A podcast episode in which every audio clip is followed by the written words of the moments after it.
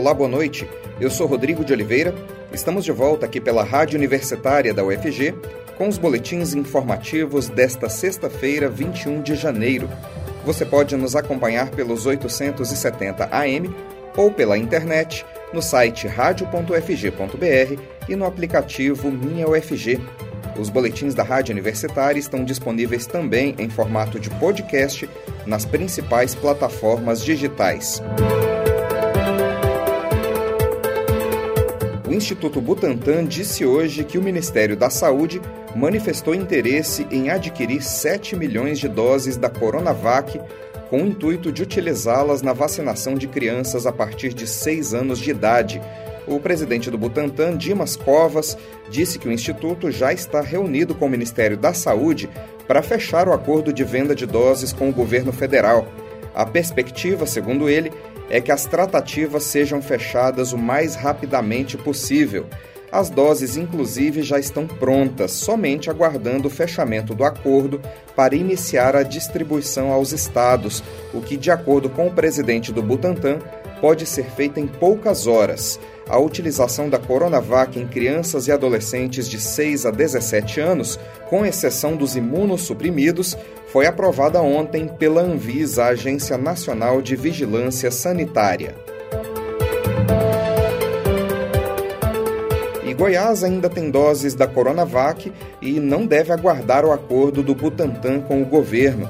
Segundo o governo do estado, a vacinação de crianças e adolescentes de 6 a 17 anos com a Coronavac deve começar imediatamente, como informa o jornalista Delfino Neto. O secretário de Saúde de Goiás, Ismael Alexandrino, afirmou na tarde desta sexta-feira que o estado de Goiás irá começar a utilizar a vacina Coronavac na campanha de imunização pediátrica contra a Covid-19. A decisão vem após a aprovação do imunizante pela Anvisa, Agência Nacional de Vigilância Sanitária, para a faixa etária de 6 a 17 anos, nesta quinta-feira, dia 20. Dessa forma, Goiás irá começar a campanha antes mesmo da elaboração de uma nota técnica do Ministério da Saúde, que ainda não se manifestou sobre a utilização do imunizante. Eu sou Delfino Neto, para a Rádio Universitária. Os presidentes da ABI, Associação Brasileira de Imprensa, Paulo Jerônimo, e do Sindicato dos Médicos do Rio de Janeiro, Alexandre Teles, protocolaram ontem um pedido de impeachment do ministro da Saúde, Marcelo Queiroga, no gabinete do presidente da Câmara dos Deputados, Arthur Lira, do PP. No documento, os solicitantes apontam como justificativa para o afastamento a atuação de Queiroga diante da pandemia de Covid, especialmente a demora do Ministério em viabilizar a vacinação de crianças contra a doença. O texto acusa o ministro de ser negacionista com a ciência e completamente submisso aos ditames do presidente da República Jair Bolsonaro do PL, que disse em público ser contra a imunização infantil.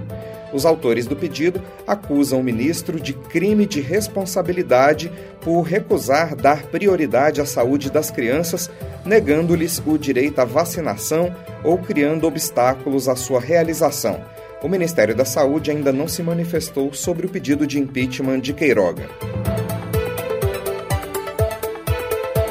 Sem quebra de patentes, farmacêuticas terão receita de cerca de 85 bilhões de dólares, o que equivale a 460 bilhões de reais com vacinas contra a Covid. A receita das grandes empresas farmacêuticas chegará a quase meio trilhão de reais apenas com a venda de vacinas contra a Covid no ano de 2022. As previsões são da consultoria Airfinity, que desde o início da pandemia se transformou na principal referência sobre mercado e projeções de produção de imunizantes. Os dados do levantamento indicam que em 2022, as grandes empresas do setor terão uma receita 29% superior à que já obtiveram em 2021 os cálculos excluem as vacinas chinesas. A Pfizer deve ficar com metade dessa fatia de mercado, com as vendas das vacinas estimadas em 42 bilhões de dólares somente esse ano. A segunda maior fatia ficará com a norte-americana Moderna, que não tem vacina aprovada para uso no Brasil, mas deve faturar quase 26 bilhões de dólares. O terceiro maior ator nesse mercado é a britânica AstraZeneca, com estimativas de vendas em torno de 4 bilhões e 300 milhões de dólares, seguido pela Janssen, com 3 bilhões e 500 milhões.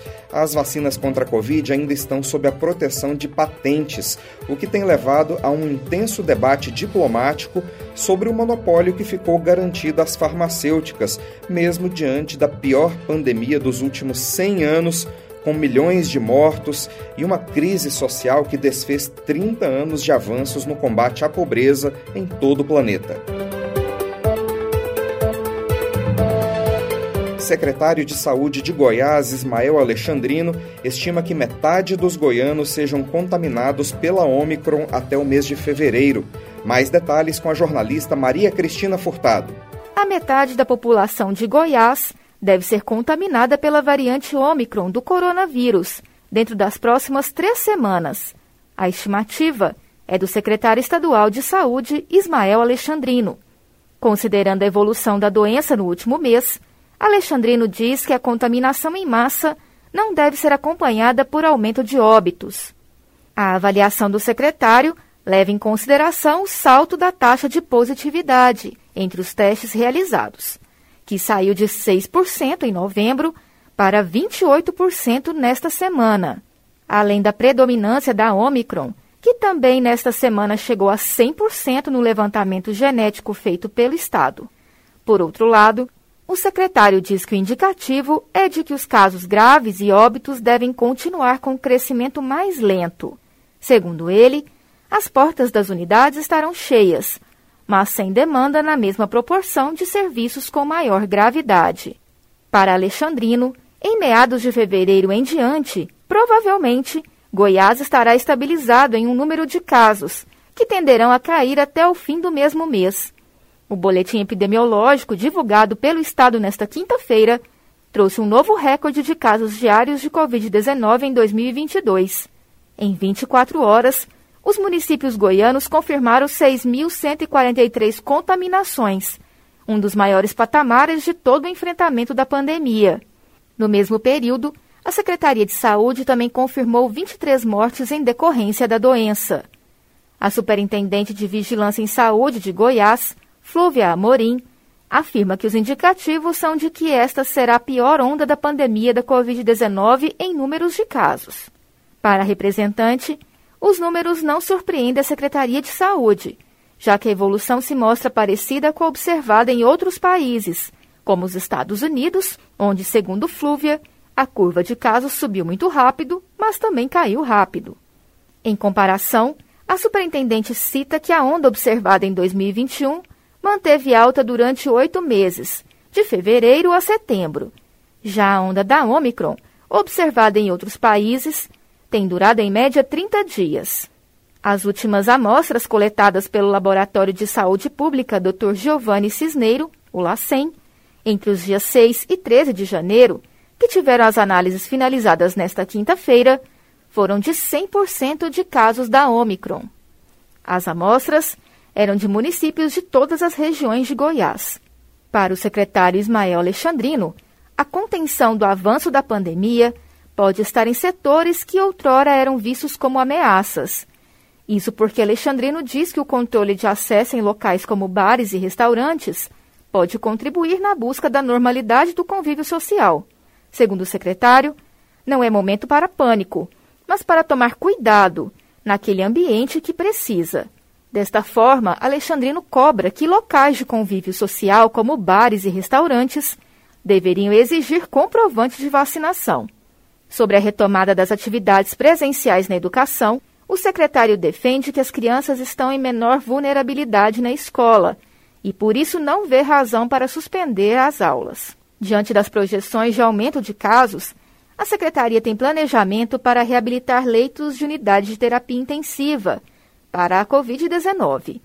A taxa de ocupação de vagas exclusivas para o tratamento da doença está mantendo níveis altos desde o início do ano. Apesar da expectativa de que a pandemia da Covid-19 avance com menor número de óbitos e casos graves proporcionais à quantidade de casos, o biólogo Alexandre Diniz, que é professor da Universidade Federal de Goiás, UFG, e faz parte do grupo de modelagem da expansão da Covid-19 no estado, diz que as atuais variáveis dificultam qualquer projeção de longo prazo sobre os casos de óbitos e as internações. Além das diferentes características das variantes, Diniz afirma que o esquema de vacinação torna as projeções complexas. O professor não acredita em uma explosão que vá saturar o sistema de saúde, como aconteceu com a variante Gama em março do ano passado. Mesmo assim, Diniz considera que é necessário ter atenção. As medidas para o controle do avanço da variante Ômicron são avaliadas de diferentes formas pelos especialistas. Para o médico infectologista e consultor da Sociedade Brasileira de Infectologia, Julival Ribeiro, apesar de a Ômicron ser menos agressiva, a contaminação em massa carrega riscos, como o surgimento de novas variantes mais transmissíveis e mais graves. Por conta dos riscos, o infectologista diz que não se pode descartar qualquer possibilidade de medidas restritivas e de proteção, mas o mesmo pondera que as ações devem ser tomadas com análise precisa dos dados. O médico diz que, para controlar os efeitos da variante, além da vacinação, o momento é de avançar com as medidas preventivas individuais, como o uso de máscaras e a ampliação da testagem por parte do poder público. Estudo da UFG indica que a concentração do coronavírus no esgoto de Goiânia vem subindo desde dezembro. Os pesquisadores da Universidade Federal de Goiás monitoram desde maio de 2021 a frequência da Covid em Goiânia por meio de análise do esgoto coletado na capital. Com concentração decrescente nos últimos meses do ano passado, a presença do vírus voltou a subir na semana do Natal e nas primeiras semanas desse ano atingiu níveis altos. A coordenadora da pesquisa, professora Gabriela Duarte, do Instituto de Química da UFG, conversou com a jornalista Ana Flávia Pereira e explicou como o estudo pode ajudar no combate à pandemia de Covid. Sabia que analisando o esgoto de uma cidade é possível identificar a frequência de ocorrência de Covid-19 em uma comunidade? Em Goiânia, pesquisadores da Universidade Federal de Goiás acompanham a carga viral encontrada no esgoto desde maio do ano passado. E depois de quatro meses de baixa concentração do vírus SARS-CoV-2 no esgoto da capital, a presença do vírus voltou a subir na semana do Natal e atingiu alta concentração nas primeiras semanas de janeiro deste ano, com índices correspondentes aos que foram detectados no mês de agosto de 2021. Para nos contar mais sobre este trabalho, convidamos a professora do Instituto de Química da Universidade Federal de Goiás, Gabriela Duarte, coordenadora deste projeto de monitoramento da Covid por meio do esgoto. Olá, professora Gabriela, muito obrigada por aceitar nosso convite, conversar com a gente aqui na Rádio Universitária. Obrigada pelo convite, Ana Flávia, é um prazer falar com vocês. Professora, o que que significa, né, esses dados que vocês têm coletado aí desde maio do ano passado sobre a carga viral presente no esgoto aqui de Goiânia? A Saneago coleta as amostras do esgoto na, na ET Dr. Hélio Seixo de Brito, que é a ET responsável por 70% da cidade de Goiânia, então ela representa bem a população da cidade, né? Então, toda semana a gente faz uma coleta do esgoto e faz a análise, então, dessa carga viral do esgoto. Como é um acompanhamento epidemiológico para a gente ter noção de como que está a contaminação na população uma vez que os dados clínicos a gente sabe que são sempre subnotificados, né? Muita gente não testa porque ou é assintomático e aí nem vai atrás de um teste porque não está com sintomas, ou a pessoa às vezes não tem oportunidade, não tem acesso ao teste, né? Então tudo isso leva algumas pessoas a não se testarem. Mas essas pessoas, mesmo não testando, elas vão excretar o vírus que vão chegar na, na estação de tratamento de esgoto, né? Quando essa contaminação na cidade ou aumenta ou diminui, isso reflete no esgoto. Às vezes algumas pessoas não entendem, ah, então vocês estão procurando o vírus no esgoto, como se, né? É muito óbvio que tem o vírus no esgoto. Não é esse o objetivo para saber se tem um vírus no esgoto. Obviamente a gente sabe que tem um vírus no esgoto, mas a gente quer acompanhar alto crescimento dessa carga viral ou decréscimo nessa carga viral. Então, ao longo dessas semanas epidemiológicas, desde maio, a gente observou momentos de queda, tivemos até semanas onde não foi possível detectar, porque a concentração estava muito baixa, abaixo do limite de detecção do teste.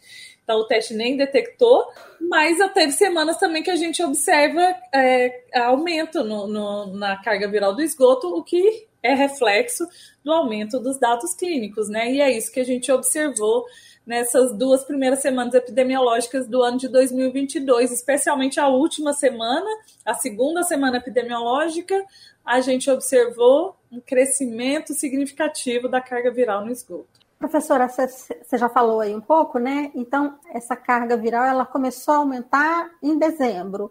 Na e semana aí... do Natal. Certo. E agora o aumento foi muito expressivo. Foi expressivo. A gente pode quantificar isso? Olha, a gente no boletim que a gente cria, né, semanalmente a gente faz essas análises e cria um boletim epidemiológico que é divulgado também na página do Ministério da Ciência e Tecnologia através da rede vírus. Então a gente vai abastecendo semanalmente isso. Então, nesses boletins a gente viu, por exemplo, a gente criou uma escala de cargas virais consideradas que a gente chamou de baixa, média e alta. E aí, por exemplo, a gente passou muitos meses, mês de agosto, setembro, outubro, novembro e começo de dezembro, a gente ficou na escala do, do média. E aí, realmente, na última semana que a gente fez a medida na sexta, a gente já mudou a escala. Então, já estamos agora na escala do alto. Similar ao que é o último dado que a gente teve na mesma dimensão foi é, meados de agosto. Então a gente voltou ao mesmo nível, embora acreditamos ainda que esse valor da semana passada ainda esteja submedido é, porque choveu muito nas duas primeiras semanas de janeiro. Isso a gente sabe que tem reflexo no esgoto que acaba diluindo a matriz, né? E aí acaba detectando quantidades, concentrações mais baixas devido às chuvas. Professora, e aí, a partir desses dados, é, o que, que pode ser feito? Como é que isso pode ser utilizado né, em nosso favor para a gente tentar controlar a pandemia? Esses dados eles servem para os órgãos públicos, secretarias municipais de saúde se orientarem, né? Está nítido né, esses aumentos de casos. Clinicamente, a gente já está observando, esses dados do esgoto confirmam. Então, é importante que os órgãos de saúde eles né, se preparem para esse aumento de casos, aumentando os leitos nos hospitais, porque isso vai se refletir, isso vai chegar lá, né? Aumentar a testagem para tentar conter um pouco a disseminação, porque se você testa a pessoa pelo menos em teoria, ela deve ser isolada, evitando que ela contamine mais muitas outras pessoas. Então, é necessário aumentar a testagem, aumentar leitos de hospitais, concentrar esforços, porque, infelizmente, isso vai refletir em aumento de casos e, infelizmente, de óbitos também. E é um alerta também para a população, né, professora? Porque à medida que esses dados se tornam públicos, né, as é. pessoas ficam mais alertas também, né? É, essa é a intenção, a orientar a população, ajudar nesse enfrentamento da pandemia. E é bom deixar claro também que às vezes algumas pessoas imaginem assim, ah, então, meu Deus, tem muito vírus no esgoto, eu vou me contaminar, vou pegar Covid no esgoto. Não é isso, não é esse o objetivo da pesquisa. Era até sobre isso que eu ia perguntar também, professora. Então, o esgoto é um, é um perigo, né? Então, não é, né? Não, não é. Ali ele já está, ele, ele já rompeu, ele já não, é, não está íntegro mais, entendeu? Para ele, ele não consegue mais penetrar a sua célula, se replicar ali. Não é que as pessoas vão se contaminar com esgoto, porque algumas pessoas confundem e acabam se preocupando em relação a isso. O objetivo de rastrear o vírus no esgoto, né? Na verdade, a gente rastreia os fragmentos dele, que são os RNAs dele. O objetivo é acompanhamento, monitoramento epidemiológico, acompanhar como está refletindo a contaminação da população, independente se a, se a população está testando ou não, o esgoto vai dar essa resposta. É esse o objetivo. Então, a gente teve é, semanas epidemiológicas do ano passado de maior tranquilidade. Agora sabemos que nós estamos em estado de alerta, então isso é para orientar a população, ajudar a população a se orientar em aumentar os cuidados que todo mundo já sabe, né? Já aprendemos e, e para que as pessoas se, que ainda não se vacinaram se conscientizem que precisamos todos vacinados pelo bem coletivo, né? Eu estava vendo aqui também, professora, que essa pesquisa, né, ela é feita aí por muita gente da Universidade Federal de Goiás uhum. e conta aí com uma tecnologia é, desenvolvida também em uma outra instituição, né, que é a Universidade Federal do ABC, ou seja, é uma produção genuinamente da universidade pública. Isso, isso é uma parceria. A gente criou, então, o governo criou uma rede para que os laboratórios pudessem conversar entre si, um grupo apoiar outro, ajudasse. Então, quem já estava mais adiantado na parte lá do, do, processamento da amostra, ajudava ainda quem ainda não tinha começado. E a gente contou com essa ajuda mesmo do, do pessoal da Federal do ABC, que já estava encaminhado com essa parte de processamento. Então, pessoal, a gente teve trocas de informação, a gente recebeu o pessoal da UFABC aqui também e a gente está sempre em trocas e auxiliando, a gente está publicando junto. Então é, é uma forma, né, todos unidos em prol da mesma causa, que é tentar sair dessa pandemia o mais rápido possível. Então tem vários grupos no Brasil fazendo isso, não é só a gente. Através dessa colaboração do MCTI, Rede Vírus, criamos grupos de colaboração entre os, entre os grupos de pesquisa para que a gente se ajude. Que legal. Professora, no ano passado, é, a gente até conversou aqui na Rádio Universitária e você nos contou sobre um teste né, desenvolvido por você, por sua equipe, no Instituto de Química, na Universidade Federal de Goiás, o RT-LAMP, né, um teste aí rápido e barato para diagnóstico da Covid-19. Como é que está isso, professora? O teste está sendo comercializado? Foi repassada essa tecnologia? Está dando certo? Está, ele está em uso sim. O teste que a gente desenvolveu, ele foi transferido para laboratórios que queriam, né? Acho que a gente fez matéria na época, laboratórios que tinham interesse de receber o teste, receberam, vieram, a gente fez treinamento. Então, hoje a gente tem laboratório em Goiânia realizando o teste RT-LAMP que a gente desenvolveu e está ajudando a população, principalmente nessa nova onda, está faltando teste de antígeno para os laboratórios comprarem, sabe? Está faltando material e o RT Lamp está ajudando nesse momento. Por quê? Primeiro, é, ele custa menos de 50% de um PCR, né? Então, ele é um teste mais barato e o resultado o laboratório lança, consegue liberar esse resultado mais rápido, porque ele é um teste mais rápido do que o PCR, né? Então, a população tem usado bastante esse teste nesse momento. A gente fica muito feliz de ter dado esse retorno aí para a sociedade através das nossas pesquisas e ajudando a população a se testar. Professora Gabriela, muito obrigada por sua participação aqui na Rádio Universitária, pelas suas informações, pelos seus esclarecimentos. Parabéns pelo trabalho que desenvolve, né? E sucesso. Continue aí nos ajudando, então. Obrigada, Ana Flávia. Um abraço a todos. Nós conversamos com a professora Gabriela Duarte, do Instituto de Química da UFG que nos contou sobre o aumento na concentração do vírus SARS-CoV-2 no esgoto da cidade de Goiânia, detectado desde o final do mês de dezembro passado. Ana Flávia Pereira, para a Rádio Universitária. Banco Central comunica vazamento de dados cadastrais de 160 mil chaves PIX o Banco Central comunicou hoje a ocorrência de um incidente de segurança com vazamento de dados pessoais vinculado a chaves PIX que estavam sob a guarda e a responsabilidade da acesso soluções de pagamento. Entre os dados potencialmente expostos estão nome do usuário, CPF, instituição de relacionamento, número da agência e da conta de mais de 160 mil chaves PIX. A ocorrência foi observada entre 3 e 5 de dezembro do ano passado. Segundo a nota, as informações obtidas são de natureza cadastral que não permitem movimentação de recursos nem acesso às contas ou a outras informações financeiras. As pessoas que tiveram os dados cadastrais expostos serão notificadas por meio do aplicativo de sua instituição bancária. O Banco Central informa que não é feito contato por outros meios, como telefone, mensagem de texto ou e-mail. Revista Cruzoé diz que sistema de inteligência do governo Bolsonaro monitora 360 mil pessoas em todo o país. De acordo com a reportagem publicada hoje, o governo do presidente Jair Bolsonaro está expandindo um sistema de inteligência capaz de obter informações pessoais de milhões de brasileiros.